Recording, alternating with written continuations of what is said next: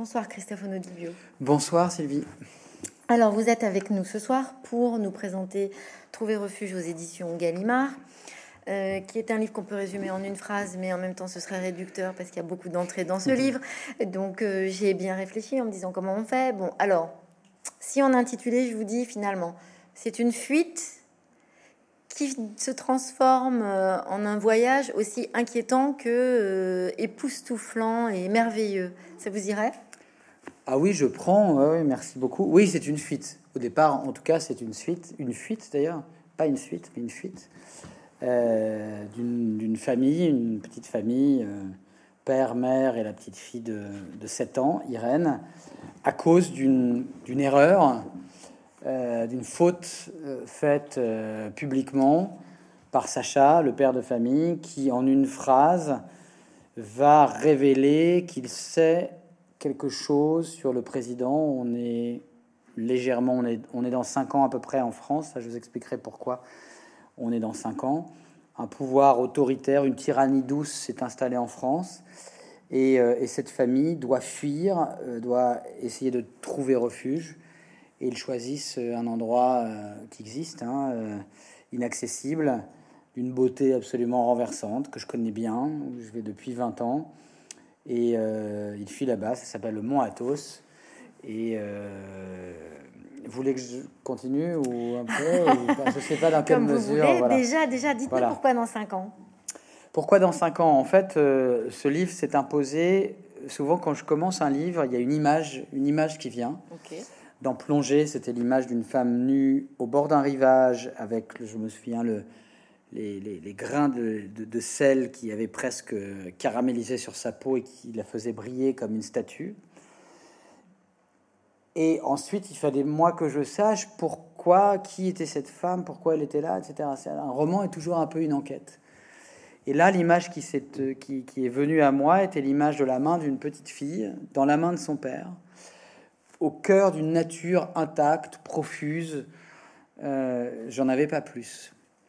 Et donc, très, vite avec l'idée de danger, l'idée que la main de ce père était là pour, euh, pour, protéger la main de cette petite fille et le corps de cette petite fille, l'être complet de cette petite fille.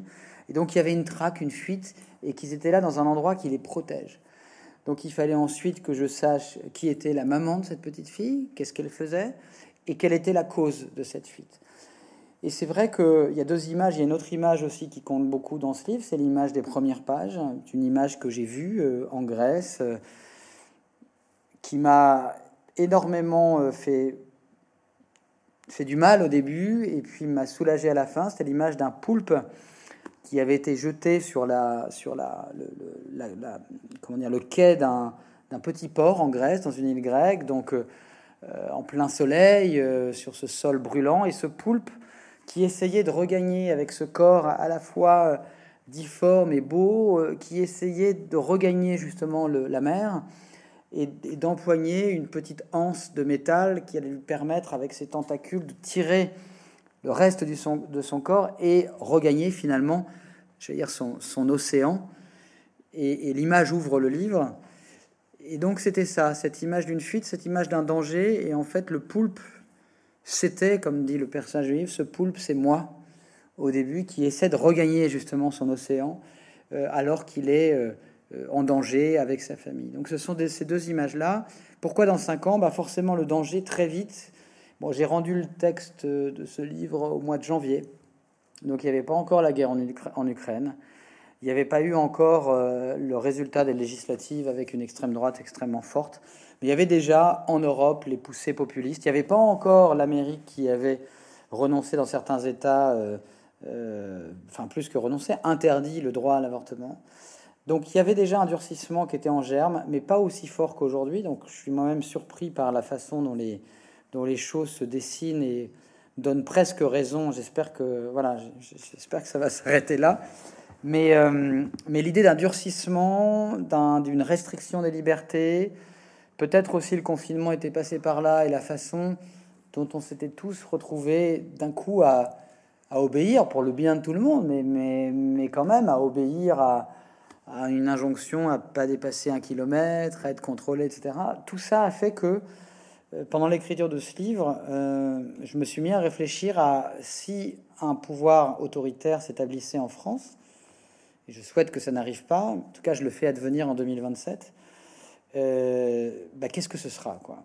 Et, et c'est parce qu'il est établi en France que mon personnage, en fait, je vous, le, je vous raconte ça très vite, mais c'est pas une dictature vraiment, euh, c'est un pouvoir qui euh, dit être là pour le bien des gens, qui a été obtenu par les voies démocratiques, hein, donc il n'y a pas eu de coup d'État. J'étais très frappé aussi en voyant, euh, en voyant après le législatif certaines personnalités d'extrême droite dire mais pourquoi vous dites extrême droite? Je ne sais même pas si on est de droite au fond. Et nous, on veut juste le bien des gens, c'est le bon sens. Donc une sorte de, de climat euh, qui s'est euh, installé en France, une haine des élites, une haine des professeurs. Moi, j'étais très frappé en Italie, je m'en suis servi quand je suis allé pour le livre précédent sur des débats télévisés où en fait, dès que quelqu'un savait mieux que l'invité politique, il disait mais vous n'êtes pas mon professeur, vous n'êtes pas mon professeur. Et comme c'est un roman aussi sur la transmission, et ce qui nous permet d'essayer de, rester humain dans un monde où on voudrait euh, qu'on soit tous des loups les uns pour les autres, il me fallait au fond ce, climat-là. Donc on est en 2027. J'espère qu'on va pas arriver là.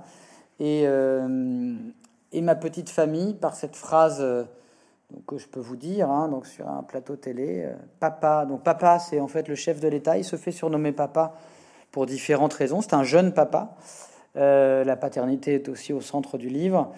Et il dit sur un plateau télé, il, est plus ou moins philosophe, euh, il a jamais, il voudrait être écrivain, mais il a jamais écrit un livre. Il vient commenter l'actualité, c'est ça son métier. Sa femme est professeure. Vraiment, l'idée de transmettre le savoir est très important dans leur couple et dans leur famille. Et en fait, à la suite d'une dispute avec sa femme, où il se dit, mais est-ce qu'il faudrait pas apprendre à notre fille à devenir une, une saloperie, comme il dit, c'est-à-dire quelqu'un de, de, fort euh, qui écrase les autres? Sa femme lui dit, mais enfin, en fait, tu es, tu es fou. Toi qui étais porté par la beauté, par l'art, par la transmission des histoires et tout, tu, tu vas devenir comme eux. Donc galvanisé par sa femme, ne voulant pas la décevoir, l'émission du lendemain, il dit, alors qu'il y a un débat et que un ministre de papa dit, mais il faut justement fermer la porte aux étrangers encore plus, il faut être plus dur à ça. Il dit, papa n'a pas toujours été comme ça. Et cette simple phrase fait comprendre, c'est le début du livre, hein, donc je, ne gâche rien, hein, mais il fait comprendre qu'il sait des choses sur l'homme euh, en place au pouvoir en France en 2027. Et cette simple phrase déclenche une catastrophe qui fait que dès le, après l'émission, ils sont menacés ils doivent quitter. Ça prend quand même quelques jours, vous verrez. Ils doivent quitter justement la France de nuit, clandestinement, pour essayer. Et c'est une question que je me pose, et peut-être vous aussi vous vous la posez. Euh, si jamais vous étiez menacé, et si du jour au lendemain vous deviez quitter l'endroit où vous êtes, euh, où est-ce que vous iriez pour qu'on ne vous retrouve pas? Et cet endroit, c'est un endroit où il est allé quand il avait 20 ans, qui l'a ébloui. C'est d'ailleurs elle qui lui donne l'idée de cet endroit, parce qu'il lui a parlé de cet endroit-là, qui est le Mont Athos, un anti-monde au cœur de notre monde, où il se dit là peut-être, comme c'est un sanctuaire religieux, et que le pouvoir de papa met les valeurs chrétiennes au cœur de leur dispositif, au fond, c'est peut-être que là, c'est peut-être le dernier endroit au monde qu'il essaiera de, contaminer, peut-être que là au moins il respectera. Donc ils essaient de s'évanouir dans ce, lieu qui existe, hein, 40 km sur 10, une nature absolument grandiose, un monde qui n'a pas bougé ou presque depuis 1000 ans, 20 monastères fortifiés qui euh, ressemblent à des châteaux vraiment de contes de fées, euh, absolument magnifiques. Et euh, elle ne peut pas embarquer. Lui se retrouve là avec sa fille et elle va essayer, Mina, de réparer la, la, pardon, la catastrophe en cours et va nous apprendre, comme vous, comme le lecteur, pourquoi est-ce que cette phrase papa n'a pas toujours été comme ça est si importante, quel secret elle cache, et c'est elle-même qui va découvrir ce qu'elle ne savait pas sur son mari en même temps que les lecteurs et les lectrices. Voilà pour poser le cadre. Vous avez parlé de transmission. Effectivement, il y a un lien très important entre son, ce papa et sa fille. Hmm. Et justement. Alors, papa, le vrai, le, Sacha. Le vrai papa, de, voilà, le personnage. Voilà. Le personnage qui est donc euh, un philosophe de plateau télé. Mhm. Euh, la première question qui m'est venue après la lecture de votre livre est celle-ci. Finalement, il est très attaché à ce qu'il transmet à sa fille, Christophe Onodibio, comment on apprend le mal aux enfants? Là, il s'agit justement de l'éloigner du mal. Elle sent le danger, euh, la petite, mais ce qui m'intéresse dans le livre, c'est pas d'apprendre le mal, puisque ça a été une tentation, justement. Une tentation, euh, c'est la scène que je, que je raconte. Face à un monde de plus en plus dur, on peut se poser la question aussi comment on arme nos enfants à un monde difficile? Et je vous la pose aujourd'hui. Bah moi, j'apprends. Moi, je, je ne, je n'ai pas envie de savoir comment comment on, on, apprend le mal, puisque je pense que ce qu'il faut apprendre, c'est plutôt euh, plutôt la beauté. C'est plutôt la beauté. Moi, je pense que bon, il y avait cette fameuse la beauté sauvera le monde, hein, on, attribue à Dostoïevski. Moi, je pense que que la beauté et dans la beauté, comme je je suis passionné d'antiquité. On m'a toujours appris que la beauté et la bonté étaient euh, presque synonymes. Kalos, kagatos en grec. Euh, donc ce qui est bien est bon, ce qui est bon est bien, est beau. Et, il s'agit là, au contraire, d'initier cette petite fille à la beauté, mais aussi, enfin en fait, je rejoins, je réponds à votre question, aussi euh, par le christianisme, parce qu'elle va le découvrir sur le mont Athos, celle qui était prise de mythologie grecque, cette petite fille, va découvrir au fond les histoires qui ont façonné l'Europe et l'Europe chrétienne et sur les dans ces monastères, sur les peintures, sur les fresques des monastères, aussi une grande violence. Les martyrs, les saints décapités, euh, l'enfer. Mais, euh, mais apprendre le mal, non, et, pour moi, une, et pour Sacha, et pour le personnage, n'est pas une option. Au contraire, moi, je suis très marqué par une, image de la guerre du feu. Quand j'étais petit, euh, un soir, j'avais un petit frère, enfin, je l'ai toujours, une petite sœur, et comme j'étais l'aîné, mes parents sont venus me réveiller. J'avais le droit de venir voir la guerre du feu qui passait à la télévision.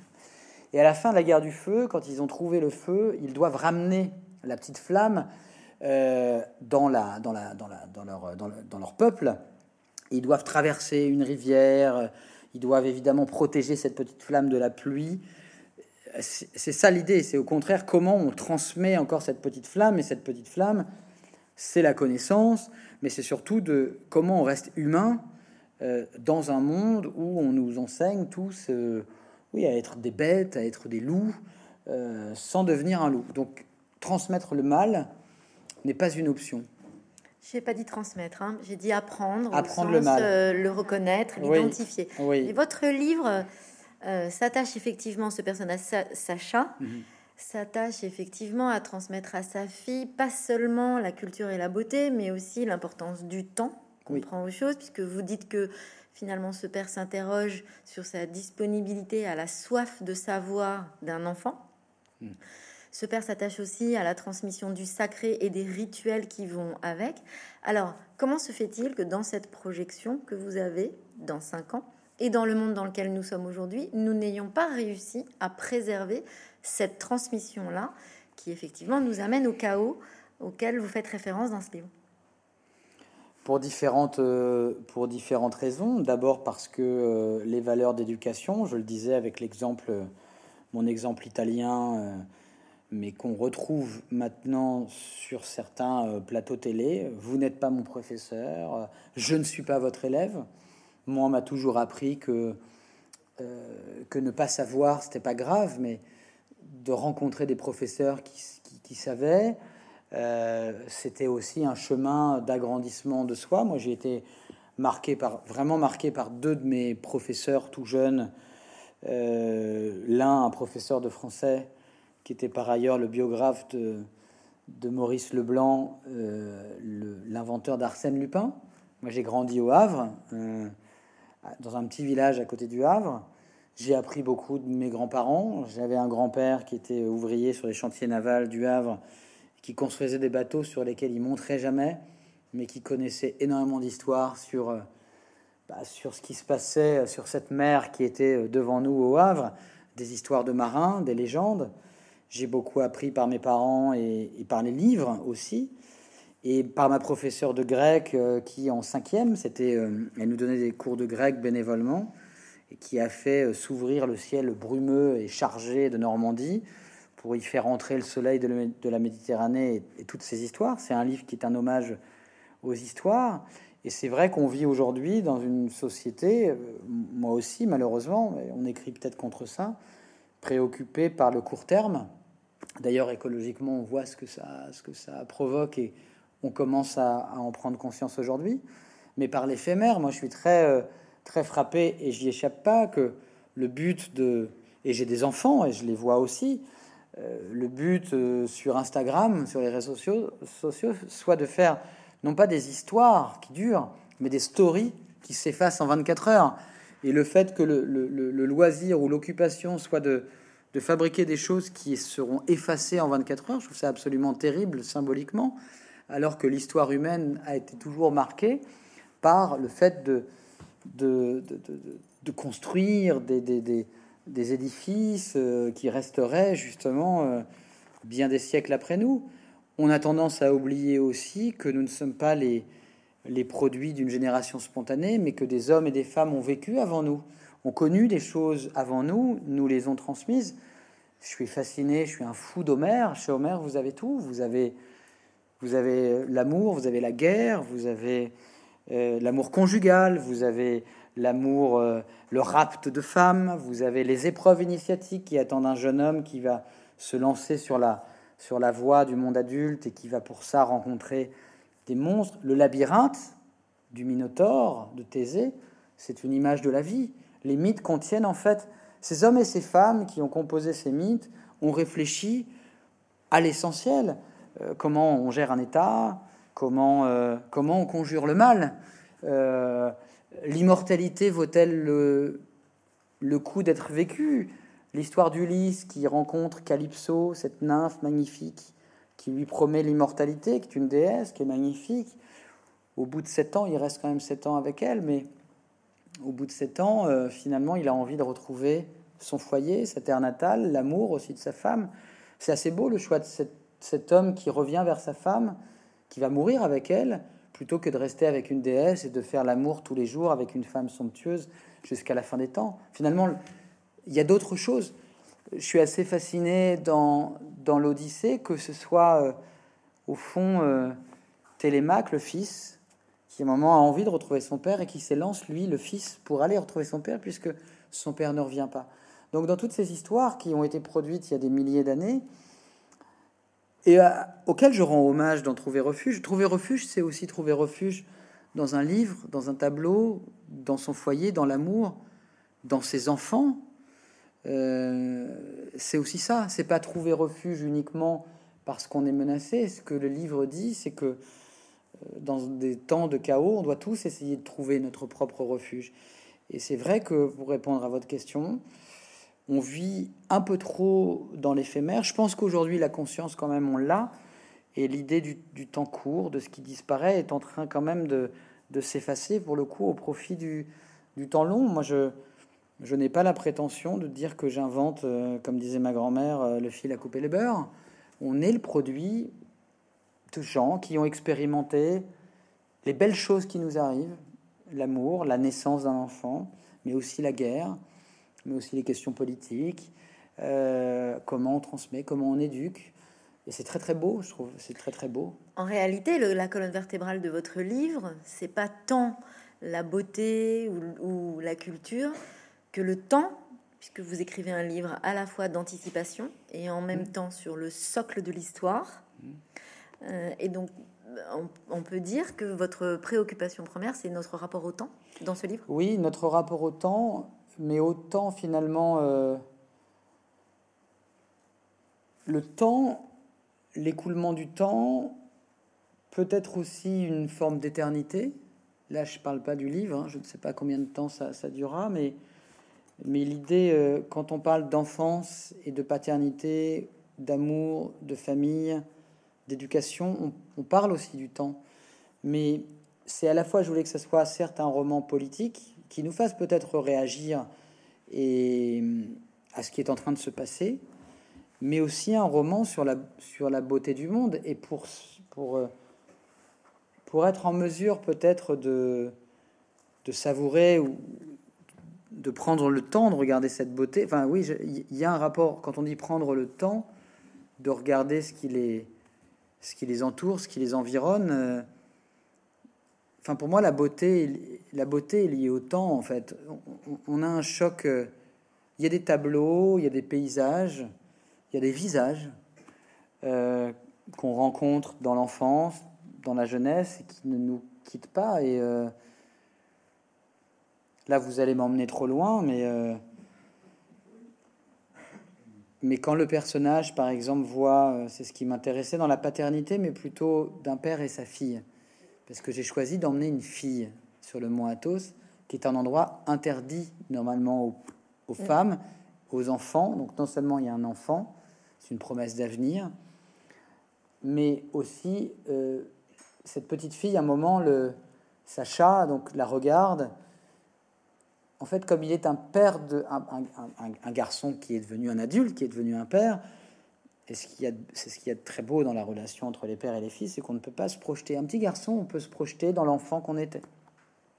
Avec une petite fille, et il a ce vertige-là, et qui est un vertige magnifique, il ne il essaie de lui transmettre des choses, mais il peut pas se projeter puisque c'est une petite fille, il sait pas comment faire, mais il pense à la jeune fille qu'elle va devenir, à la femme qu'elle va devenir. Donc ce rapport au temps, il est aussi dans cette transmission-là. Il est assez euh, émerveillé en se disant, je vais, je vais faire tout ce que je peux faire, mais au fond, la, la jeune fille qu'elle deviendra, la femme qu'elle deviendra, ne, ne m'appartient pas. Mais je, tout ce que je peux, justement, c'est encore le rapport au temps dans la transmission, cette petite... Euh, graines, ces petites graines de connaissances, mais de connaissances, mais aussi d'attention à la nature. Par exemple, la baignade, la scène de la baignade, c'est pas tant la culture et lui inculquer des connaissances que lui inculquer aussi le, le soin de, de, de, de, regarder ce qui l'entoure, d'être émerveillé. Il y a, moi, il y a une scène que j'ai beaucoup aimé euh, écrire, c'est que, évidemment, il essaie de communiquer avec sa femme, les, les téléphones ne passent pas, il faut qu'il monte prennent de l'altitude, donc ils quittent le monastère où ils sont pour essayer de voir si ça capte. On a tous fait ça. Et il est là, il trouve un moment, ça capte euh, en haut d'un arbre, donc il met euh, ce, téléphone sur cet arbre, il regarde, ils sont sous un, citronnier magnifique et dans une célébration de la nature. Et cette petite fille sort, elle a un sac à dos où elle a toutes ces petites choses de petite fille, puisqu'au départ, il pensait embarquer, il savait pas. Euh, le départ est assez précipité, donc elle a son sac à dos avec son cahier, un livre. Elle aime, elle aime bricoler, fabriquer une petite paire de ciseaux et, et elle lui raconte. Elle veut écrire une carte à sa maîtresse. Elle lui raconte. C'est tout ce monde de l'enfance qui est dans un sac à dos. Et ce qui est beau dans la, dans la transmission, c'est que un père apprend à la fille, mais la petite fille lui apprend des choses aussi, lui, lui fait sentir l'enfance qui est permanente. Et euh, et la transmission, c'est dans les deux sens. Et ce rapport, ça rejoint votre question sur le rapport au temps. C'est qu'on apprend autant des enfants, et c'est ce qui est très très beau dans l'éducation des enfants, c'est que leur enthousiasme, leur, euh, curiosité, les questions qu'ils vous posent, je voulais qu'elles soient présentes dans le livre parce que elles le ramènent dans elles, sont aussi pour lui un refuge. Et, euh, et le refuge, il est partout. Il est, c'est ce jardin d'Éden posé sur la mer, mais c'est aussi l'enfance d'Irène qui est un refuge pour ce père. Lui est un refuge parce qu'il il protège. Il s'agit aussi de sauver le corps hein, de cet enfant, qu'il lui arrive rien. Euh, je vous dis, c'est le message de Camus. Hein, il faut d'abord sauver les corps.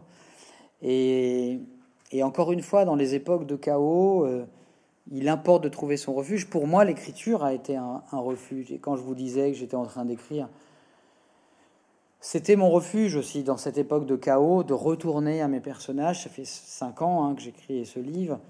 Et, le mérite d'un livre, c'est que ça ressemble à peut-être une petite boîte qui contient énormément de choses. Et c'est un refuge. Ça a été un refuge pour moi l'écriture. Et retrouver Sacha, retrouver Mina, retrouver euh, ce couple, parce que c'est un vrai couple aussi. Il y, a, la relation paternelle, mais il y a la relation entre cet homme et cette femme qui s'aiment, qui ont leur secret. J'ai dit que c'était un roman sur le secret.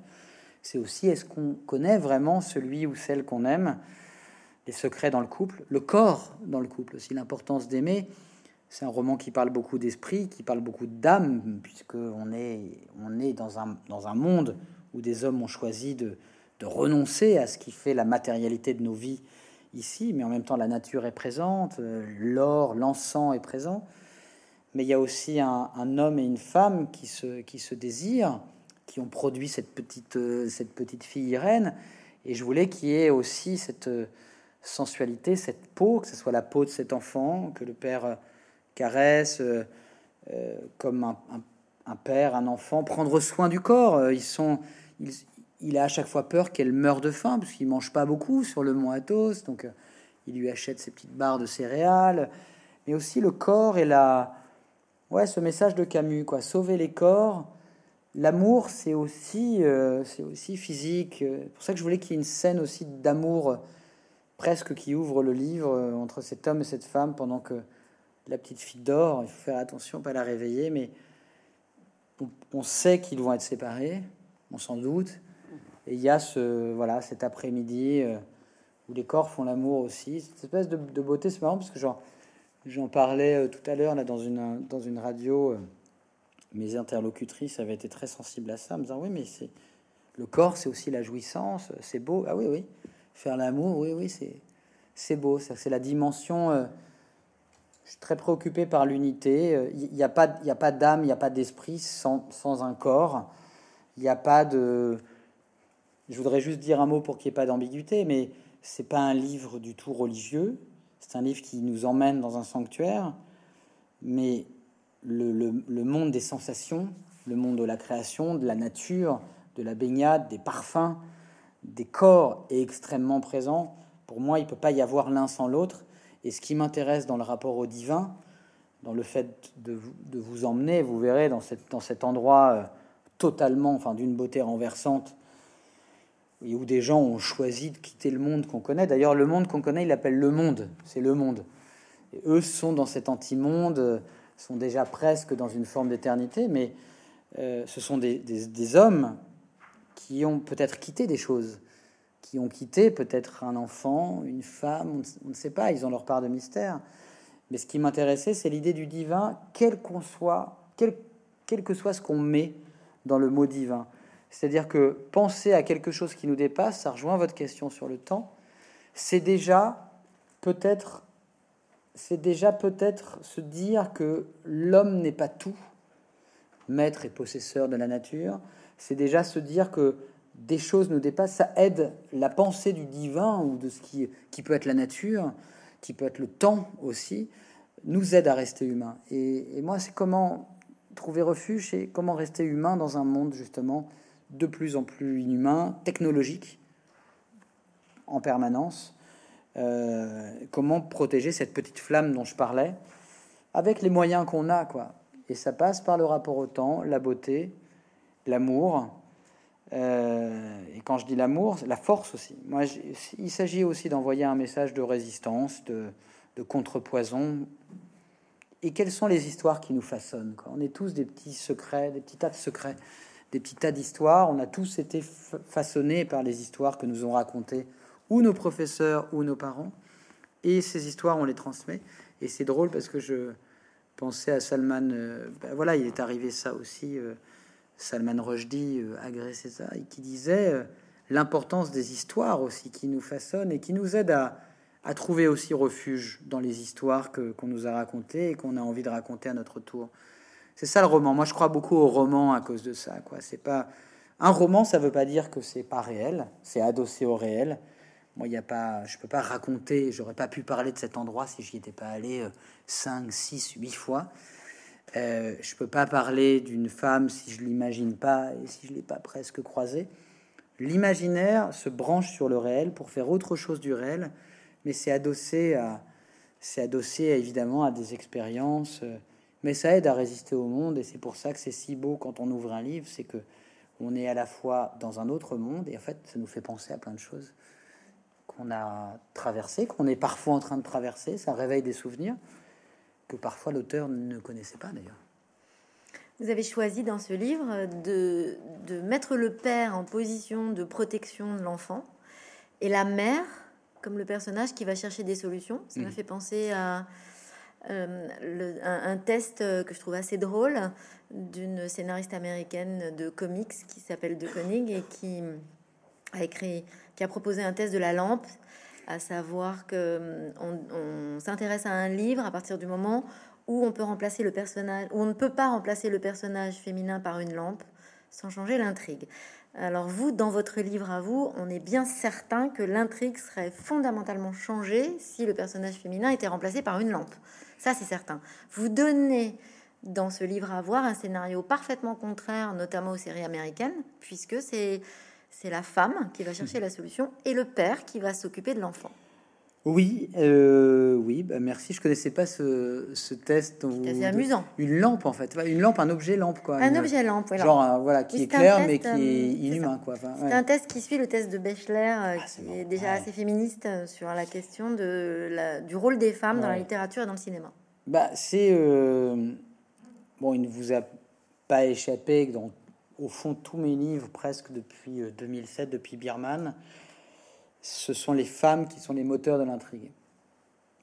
Je suis euh, toujours euh, étonné, peut-être même euh, émerveillé, fasciné par la force, par la force des femmes. Je pense que je pense que d'ailleurs ce sont elles. J'ai beaucoup travaillé avec des femmes aussi, entouré de femmes. Et c'est vrai qu'il y a un. On parlait de prendre soin tout à l'heure. Il y a un souci il y a quelques hommes ici, j'espère ne pas les offenser, mais ils sont peut-être d'accord avec moi. Il y a une, grande force, euh, il y a une grande force émanant des, émanant des femmes, et oui, qui, qui, qui, me fascine toujours. Euh, capacité d'organisation. Alors j'en joue un peu dans le, livre, mais c'est vrai que Mina, euh, c'est elle qui, qui, se dit dès le départ, c'est elle qui donne l'idée du mont Athos, alors qu'a priori elle en est exclue en rappelant au personnage qu'il y a 20 ans, il est allé là et que c'est peut-être le seul endroit où ils pourront être en sécurité. C'est elle qui se sacrifie au début et c'est elle qui dit c'est moi qui vais réparer la catastrophe en cours. Et là, je vous livre quelque chose que j'ai pas eu l'occasion de, dire, mais dans l'écriture du livre, euh, en fait, tout s'est débloqué à partir du moment où euh, c'est le chapitre euh, tout le début, je l'avais, c'est-à-dire euh, ils sont là, ils fuient. Euh, c'est elle, en fait, qui le réarme et qui lui fait faire cette petite faute. Hein. Papa n'a pas toujours été comme ça, cette fameuse phrase. Mais au fond, c'est aussi pour leur bien. En fait, elle, elle, produit la catastrophe en, en lui donnant confiance en ses valeurs, en lui disant tu peux pas abandonner tout ce que tu aimes comme ça. Donc elle lui fait faire cette faute, mais au fond, elle lui fait garder ce qu'il y a d'humain et de vaillant et de résistant en lui. Donc il fuit, mais au fond il fuit de manière digne, euh, en étant digne et en, en, ayant un petit peu ébranlé justement le pouvoir en place. Mais ça je l'avais. Le fait qu'il se retrouve dans la petite maison en Grèce au départ à la porte du mont Athos, que le mont Athos, on doit, même si c'est une presqu'île hein, euh, entre la Grèce et la Turquie, euh, il y, a, il y a trois doigts quand vous regarderez sur une carte entre la, la Grèce et la Turquie, et c'est le troisième doigt, la troisième presqu'île. Mais l'accès terrestre est fermé, donc en fait on ne peut y aller qu'en bateau. Et en fait on part d'un endroit qui s'appelle Uranopolis, la ville du ciel, puisque le ciel est justement le mont Athos. Et donc ils stationnent hein, au tout début, vous verrez dans le livre, ils sont là dans une petite maison qu'on leur a prêtée en attendant de pouvoir partir. Et euh, je savais qu'elle n'irait pas, qu'elle n'embarquerait pas. Je le savais d'emblée, puisqu'il y avait cette petite main d'enfant avec la main du père, et il n'y avait pas une troisième main, c'était le père et la fille. Mais ça s'est totalement débloqué avec cette image de Mina au volant, refaisant le chemin inverse et retournant dans la capitale avec cette petite clé USB qui contient justement peut-être la solution. Parce qu'en fait, dès le début, en fait, le personnage, Sacha, a une petite clé USB il leur dit c'est notre assurance vie et elle ne le sait pas. Et je vous en dis pas plus, mais elle se retrouve elle avec cette clé en disant moi je vais régler tout ça. Et c'est vrai que c'est un personnage de femme puissante, mais qui doute en même temps. Et Mina, je l'adore. autant euh, Sacha, le personnage du père, ou c'est un vrai, euh, c'est un vrai plaisir de, pouvoir écrire euh, sur un personnage de femme. ça me, je me sers de plein de choses que j'ai vues chez des femmes qui m'environnent. Euh, et ça s'est débloqué et le roman a pris une accélération à partir de ce moment-là. Il fallait qu'elle joue le rôle clé, le rôle clé USB hein, presque. Euh, et elle affronte, et je savais d'emblée qu'elle allait affronter justement papa, l'autre. C'est pareil, il s'appelle papa parce que ces deux figures de la paternité. Euh, Sacha, le, père qui doute, qui sait pas, on lui a pas appris à être père, il est là avec cette petite fille, il faut qu'il fasse de son mieux. Euh, et puis le, papa euh, omnipotent qui prétend régler le sort des citoyens qui ont voté pour lui, mais aussi ceux qui n'ont pas voté pour lui, c'est ça le problème, et qui est une figure étouffante de paternité. C'est aussi ça le, jeu dans le, dans le livre. Et, et, curieusement, ça se répond en, symboliquement avec Mina, la mère de famille, et puis le mont Athos qui est sous la protection d'une figure maternelle qui est la Vierge, parce que en fait trouver refuge s'appelle aussi comme ça parce que le mont Athos a été, c'est ce que dit au début de l'histoire euh, Mina en lui disant au fond on va aller là parce que dans l'histoire ce, mont qui est pas juste une montagne, hein, c'est vraiment c'est vraiment la, la, montagne est tout au bout du mont Athos, mais c'est un c'est un paysage vallonné avec des forêts, 20 monastères euh, sur un territoire de 400 km, hein, 40 km sur 10. Et en fait, elle dit ça a toujours été un endroit où on a pu trouver refuge. Et même, euh, il y a un texte euh, apocryphe, biblique, qui raconte que la Vierge Marie était avec, avec Saint Jean. ils allaient voir Lazare, le ressusciter, et ils sont en bateau. Il y a une tempête. Et puis, ils trouvent refuge justement dans cette, sur ce territoire qui est vraiment un jardin d'Éden posé sur la mer elle trouve l'endroit tellement beau qu'elle demande à son fils de lui consacrer, elle lui demande de lui consacrer ce lieu. Et, en fait, depuis, on est, quand on va là-bas, sous la protection en fait, d'une figure maternelle qui est justement cette, cette, cette, cette, personnage de vierge, à tel point que le laisser-passer qu'on vous donne pour aller là-bas est frappé du sceau de la Vierge. Et d'ailleurs, s'il n'y a pas de femme, les moines vous disent ça en rigolant, c'est que oui, mais bon, c'est une femme, elle est jalouse comme toutes les femmes, il faut qu'il y ait qu'elle sous, ce lieu. Donc il s'en amuse avec ça. C'est plein d'histoires, ce lieu est plein d'histoires, mais voilà, il y a Mina, et puis il y a cette figure, justement, très puissante aussi. Euh, et la petite fille dit mais à son père, mais toi tu l'as vu la Vierge euh, quand elle est là-bas? Alors ça, ça l'amuse parce qu'il est pas, il croit pas en Dieu lui. Il croit pas en Dieu. Il est là avec cette petite fille qui a son livre de mythologie et qui va découvrir toutes les histoires justement aussi euh, des saints, euh, euh, les histoires, les histoires de Byzance, qui sont des histoires où il y a des femmes. Ça rejoint d'ailleurs votre question. Byzance, cet empire de mille ans qui a fasciné tout le monde, qui a vraiment euh, été, qui a commencé vers 300 et qui finit en 1452 avec la prise de, de Constantinople par les, par, les, par les Turcs, mais a résisté pendant des années. Et Byzance, il y a eu des grandes impératrices formidables, dont Irène. C'est pour ça qu'elle s'appelle Irène. Et ça a été aussi un empire de femmes très puissantes qui ont euh, régi justement pratiquement euh, la moitié de l'Europe quoi à l'époque. Donc Byzance, bah, le Moitos c'est le dernier petit confetti de cet empire. Et puis quand on est là-bas, la femme est partout parce que la femme et la maternité est partout. Enfin la maternité à la mmh. chrétienne, c'est-à-dire euh, la partout vous avez dans les églises évidemment cette vierge avec cet enfant. Donc je trouvais marrant que ça soit un père et un enfant. Et c'est vrai que dans le christianisme, c'est assez rare le père qui tient un enfant. On l'a que dans la légende de Saint Christophe, qui est là, présente aussi. Donc oui, j'inverse les choses parce que c'est un endroit qui est interdit aux femmes. Je voulais moi qu'il y ait une, petite femme, enfin une petite, euh, une petite fille qui va devenir une femme et qui est cette féminité là euh, embryonnaire, quoi, cette féminité à venir je voulais qu'elle ait le droit, parce que cette petite fille, elle a le droit aussi de voir cette beauté sans briser un tabou, parce que ce lieu a été un lieu qui, dans l'histoire, a accueilli les gens qui en avaient besoin, a été un refuge. Donc je joue avec tout ça, et quand je vous disais que ce livre a été un refuge pour moi, dans les moments où, où je m'inquiétais hein, beaucoup pour l'avenir de ce monde, le, le populisme qu'on voyait un peu partout en Europe, et là on arrive quand même à un moment où en Italie, l'extrême droite est au port du pouvoir, en Suède, l'extrême droite est au port du pouvoir, en Ukraine, on a vu ce qu'était un pouvoir autoritaire qui décide d'envahir ça, aux États-Unis, où Trump, qui est une figure pour le coup à la, papa, parlant des femmes comme il n'est pas permis d'en parler, avec un certain pouvoir qui abolissent le droit à l'avortement, etc. Donc en fait, euh, où, la, condition féminine et les libertés sont mises à mal, donc ça a été un refuge pour moi de mettre ce, de créer ce personnage de femme, de petite fille, et que en fait dans cette petite trinité, l'homme est en, en minorité quoi. C'est une petite trinité où à deux tiers c'est féminin. Et pourtant, dans votre livre, Les moines. Je suis très long, pardonnez-moi. Hein, On est là pour vous écouter. Voilà, merci beaucoup. Mm. Euh, et pourtant, dans votre livre, euh, les moines sont seuls, puisque sur cette île, il n'est pas question qu'il y ait des femmes. Mm. Euh, les moines sont aussi un refuge parce que finalement, ils n'ont pas de projet politique.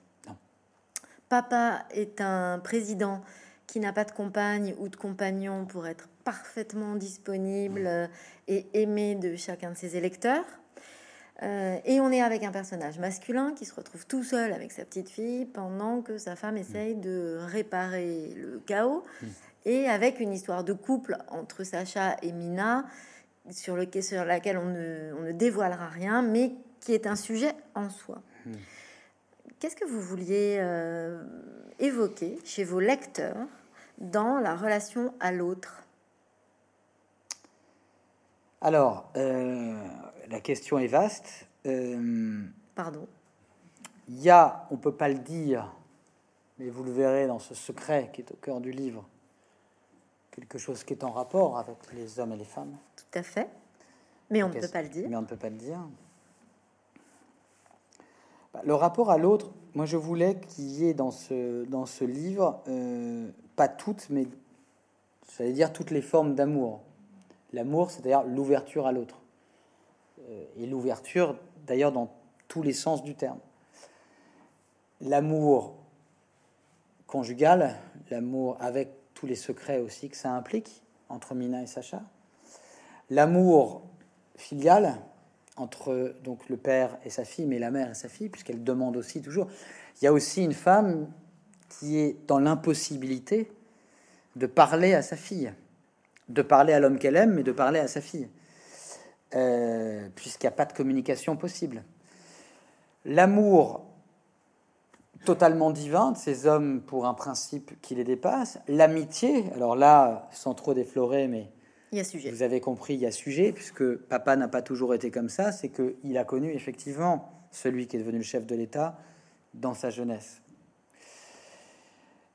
Et puis, euh, voilà, ça fait déjà entre l'amitié, en fait, l'amour divin, c'est à la foi, quoi. Entre la foi, l'amitié, euh, l'amour filial et l'amour dans le couple, aussi, euh, j'allais dire, aussi intense spirituellement, enfin, que physique. Hein. les corps, la, peau, les caresses sont, sont évidemment là. donc la relation à l'autre, elle est presque elle est presque totale dans un monde, je comprends votre question, dans un monde qui a décidé de se fermer au monde, mais qui continue à, à prier pour le salut du monde aussi, tout en étant euh, un anti-monde. Donc, euh, la question de la... Alors là, on rentrerait dans le, vraiment dans le symbolique, mais c'est un monde fermé qui, euh, finalement, vous avez tout à fait raison de dire qu'il n'a pas de projet politique. Et pour moi aussi, c'était de montrer que dans un monde où les religions sont utilisées politiquement à des fins politiques, y compris dans le monde de, de papa hein, en 2027, parce qu'en fait, je m'amuse beaucoup. Euh, je m'amuse beaucoup, par exemple, à imaginer. Euh, bon, vous connaissez les fémènes, hein, euh, voilà, vous avez vu manifester seins nus, etc. Là, il y a les il y a une sorte, pas une organisation qui s'appelle les Sémènes, avec un S, Sémènes étant voilà, la semence, etc., qui sont des fémènes ultra conservatrices, qui défilent aussi seins nus, mais en prêchant justement les valeurs de maternité, les valeurs de, de, de famille, euh, voilà, d'allaitement, de famille, qui sont très très conservatrices. donc en fait, paradoxalement, la leçon d'ouverture va venir d'un monde fermé. Et ça, je trouvais ça intéressant. C'est-à-dire que ce monde où ils font l'effort d'aller, ce refuge, va finalement à la fois les, préserver leur corps, même si le danger est présent, parce que le danger est toujours présent là-bas.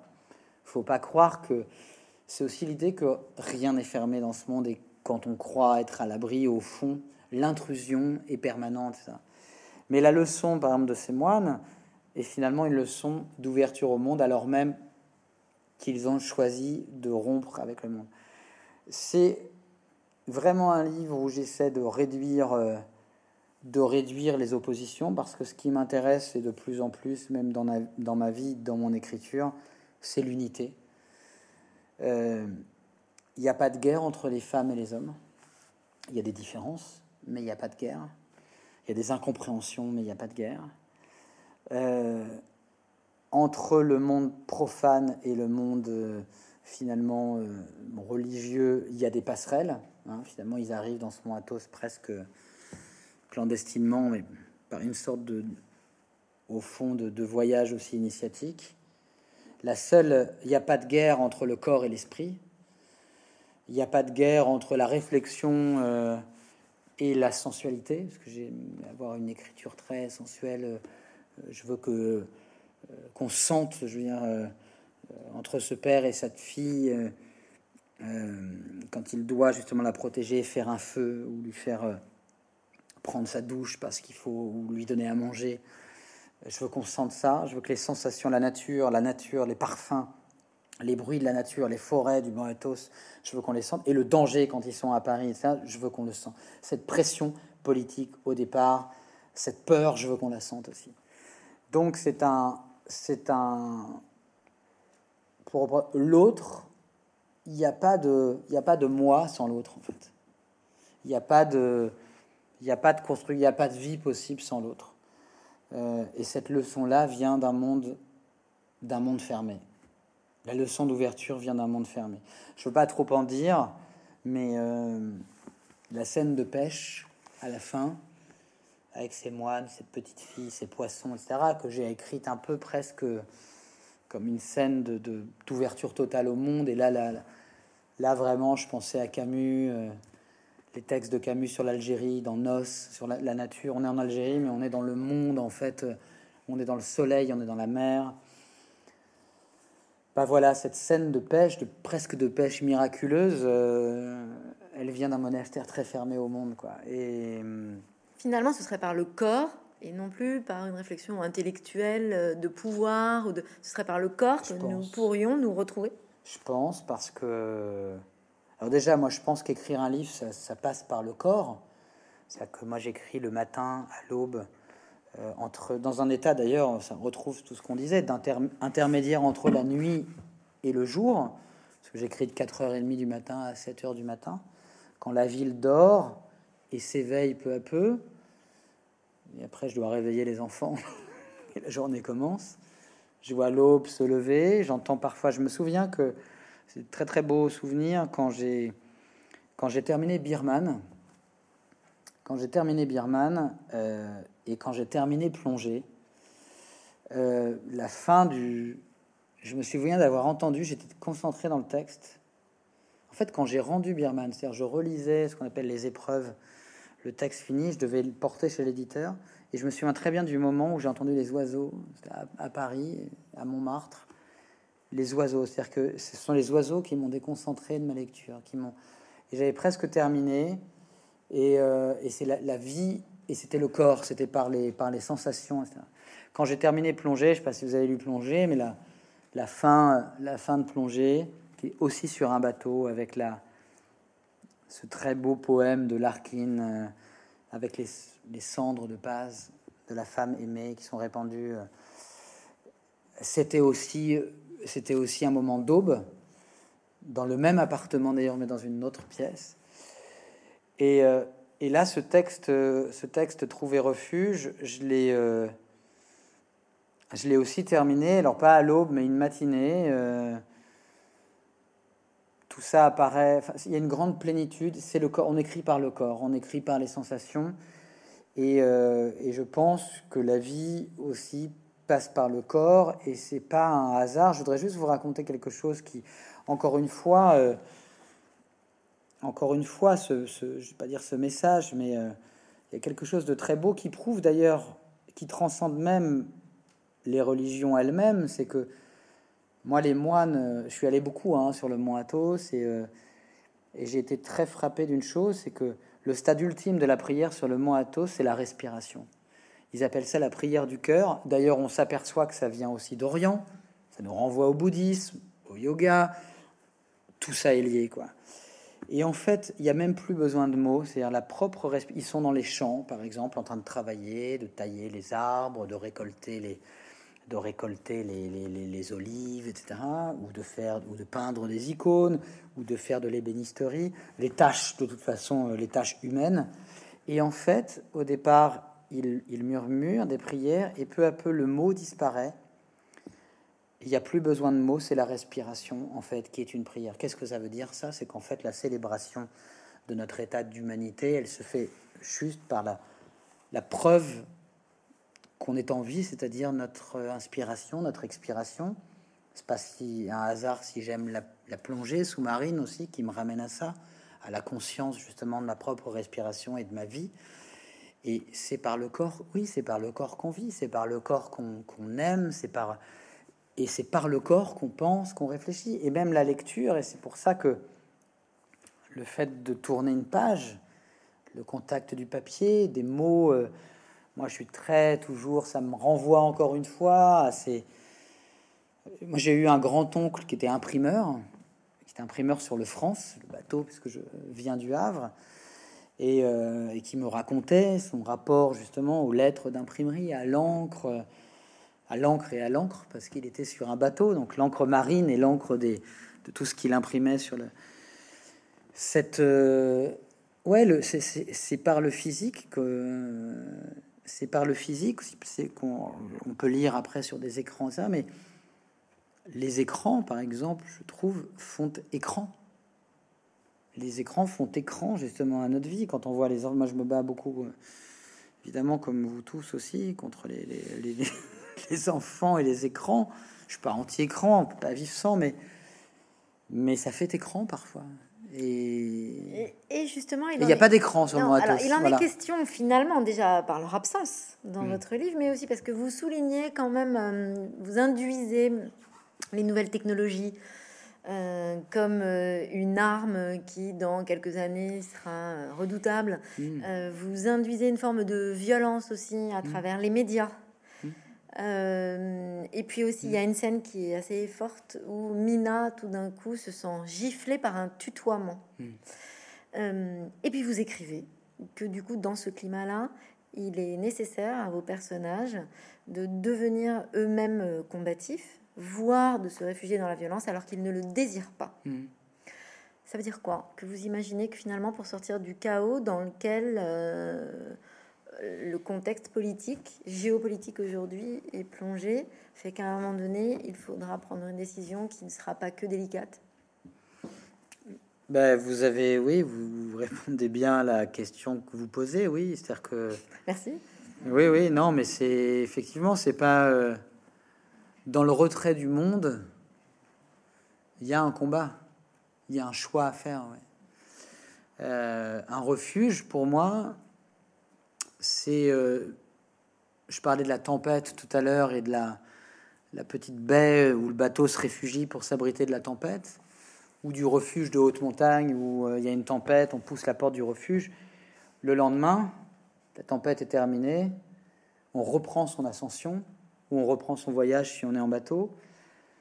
Pour moi, dans ce, sans, trop dévoiler, mais euh, il était nécessaire de, d'apporter aussi par cette lecture un, contrepoison euh, à l'époque.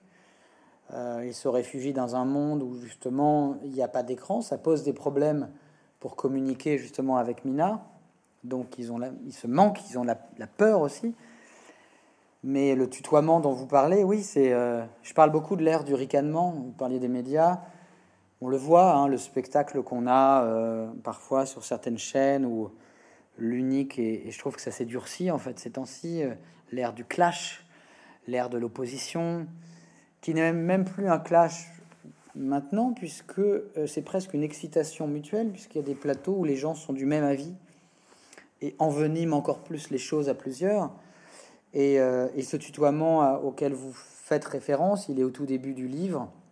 Mina est professeur, et en fait, deux individus trois individus, euh, jeunes, etc., viennent perturber le cours par des ricanements. Ce ne sont pas du tout des élèves, mais c'est ces formes d'intimidation. En fait, déjà, les menaces commencent sur le couple, sur cette famille, et viennent lui dire, ils ricanent en fait pendant le cours, ils ricanent. Et puis ils finissent, les élèves quittent, descendent la voir à son, à son bureau, c'est dans un amphithéâtre, et lui disent, tu sais, tu sais, Ils la connaissent pas. hein. Ce sont des jeunes gens. Tu sais, l'histoire que tu racontes, euh, tu vas plus pouvoir la raconter. On dit, mais je raconte pas l'histoire que je raconte, c'est l'histoire. Il y a des historiens, il y a des récits. Fait, non, non.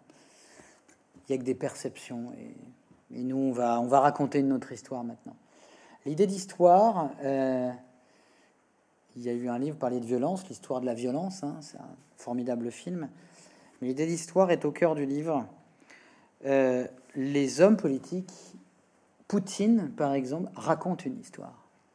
J'étais très fasciné. Encore une fois, j'avais j'avais terminé le livre quand on a su que cette histoire d'invasion de l'Ukraine, elle était racontée déjà. L'histoire d'un Occident qui est en déclin, donc il faut châtier. Euh, L'histoire d'une grande Russie qui doit récupérer justement les territoires qui étaient à elle. Ce qu'on appelle le storytelling en politique, tout part d'une histoire.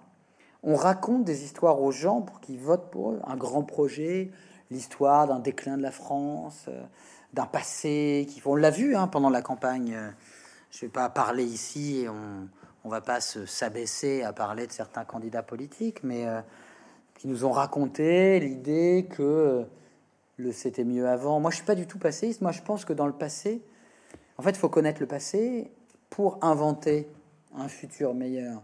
C'est pas le c'était mieux avant. C'est c'est pour ça que j'aime Homère et que tout était là. Il y a des choses à réfléchir. Je suis pas nostalgique du monde d'Homère où les femmes. Alors il y a de très beaux personnages féminins, mais il y a aussi euh, une condition féminine terrible, etc.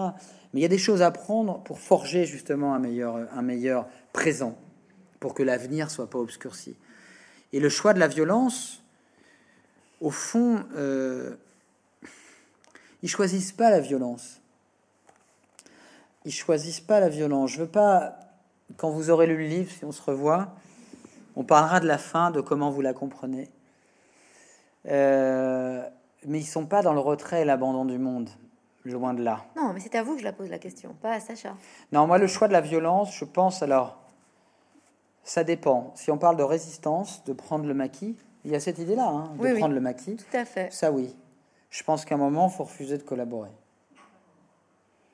La seule question qui se pose dans la collaboration, qui est terrible, c'est le mal qu'on va faire à vos enfants. J'étais avec. euh, J'étais il, y a- il y a deux jours à Nancy, euh, dans un grand festival, avec le prix Nobel de la paix, Denis Mukwege, qu'on appelle l'homme qui répare les femmes. Il aime pas trop ce surnom parce que il dit Mais moi, je répare pas les. Enfin, je- je- je- j'essaie de prendre soin des femmes, mais je ne suis, je suis à leur côté. Je ne suis pas devant elles, je suis à leur côté. En fait, il, euh, il vient du, de RD, la République démocratique du Congo, où le viol est utilisé par arme de guerre, comme arme de guerre, par des- des- des- des hommes qui arrivent dans des villages, qui violent systématiquement les femmes sous l'œil de leur mari, qui violent des enfants sous l'œil de leur mère. Enfin, c'est absolument terrible, etc. Et c'est la seule question. euh, c'est pour ça que la question est-ce que vous auriez été collabo ou résistant, euh, elle, est, elle se pose qu'à un moment donné, avec tous ces paramètres-là. Quand on menace votre famille, quand on voilà, qu'est-ce qu'on fait? En tout cas, euh, la collaboration facile, comme ça, celle à laquelle ça donne la plupart des gens dans le monde que je décris au début, hein, qui repose sur la peur aussi, euh, ils, essaient, ils essaient de la combattre. Lui va le faire par cette petite phrase qui met en danger sa famille. Mais au fond, jamais Mina ne lui reprochera cette phrase. Et jamais il ne se la reprochera.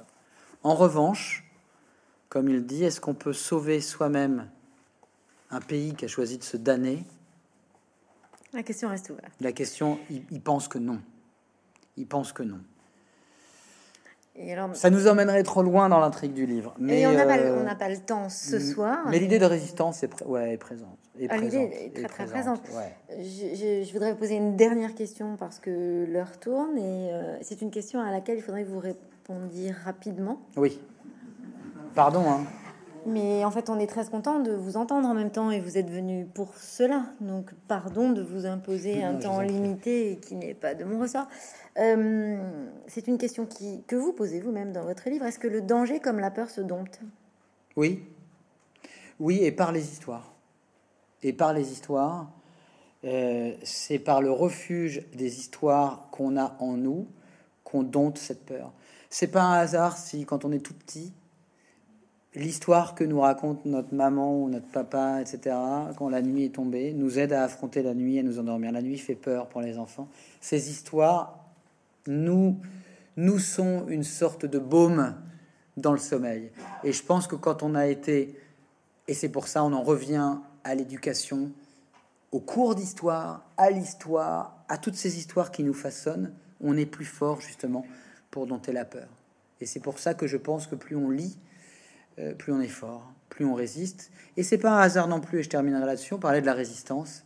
Si au fond on a connu de grands résistants qui avaient un livre de poésie dans la poche, et que cette seule poésie, ou même Homère, dans les tranchées en 14, la collection Budet, la fameuse collection Budet, elle est née dans les tranchées en fait en 14. Des gens qui partaient avec l'Iliade dans la poche et qui disaient je peux pas partir avec une édition allemande dans les tranchées parce que les meilleures éditions de l'Iliade critiques, elles étaient allemandes. Et au sortir de la, guerre, les éditions Budet naissent. Et combien d'exemples, combien de gens ont été sauvés par la poésie En Ukraine, on le voit encore, je veux dire, l'importance de la poésie, l'importance de la littérature qui nous rend plus forts, particulièrement en temps de chaos. Bien, nous resterons sur ce constat. Merci beaucoup, Christophe Onodibio. Merci beaucoup. Merci.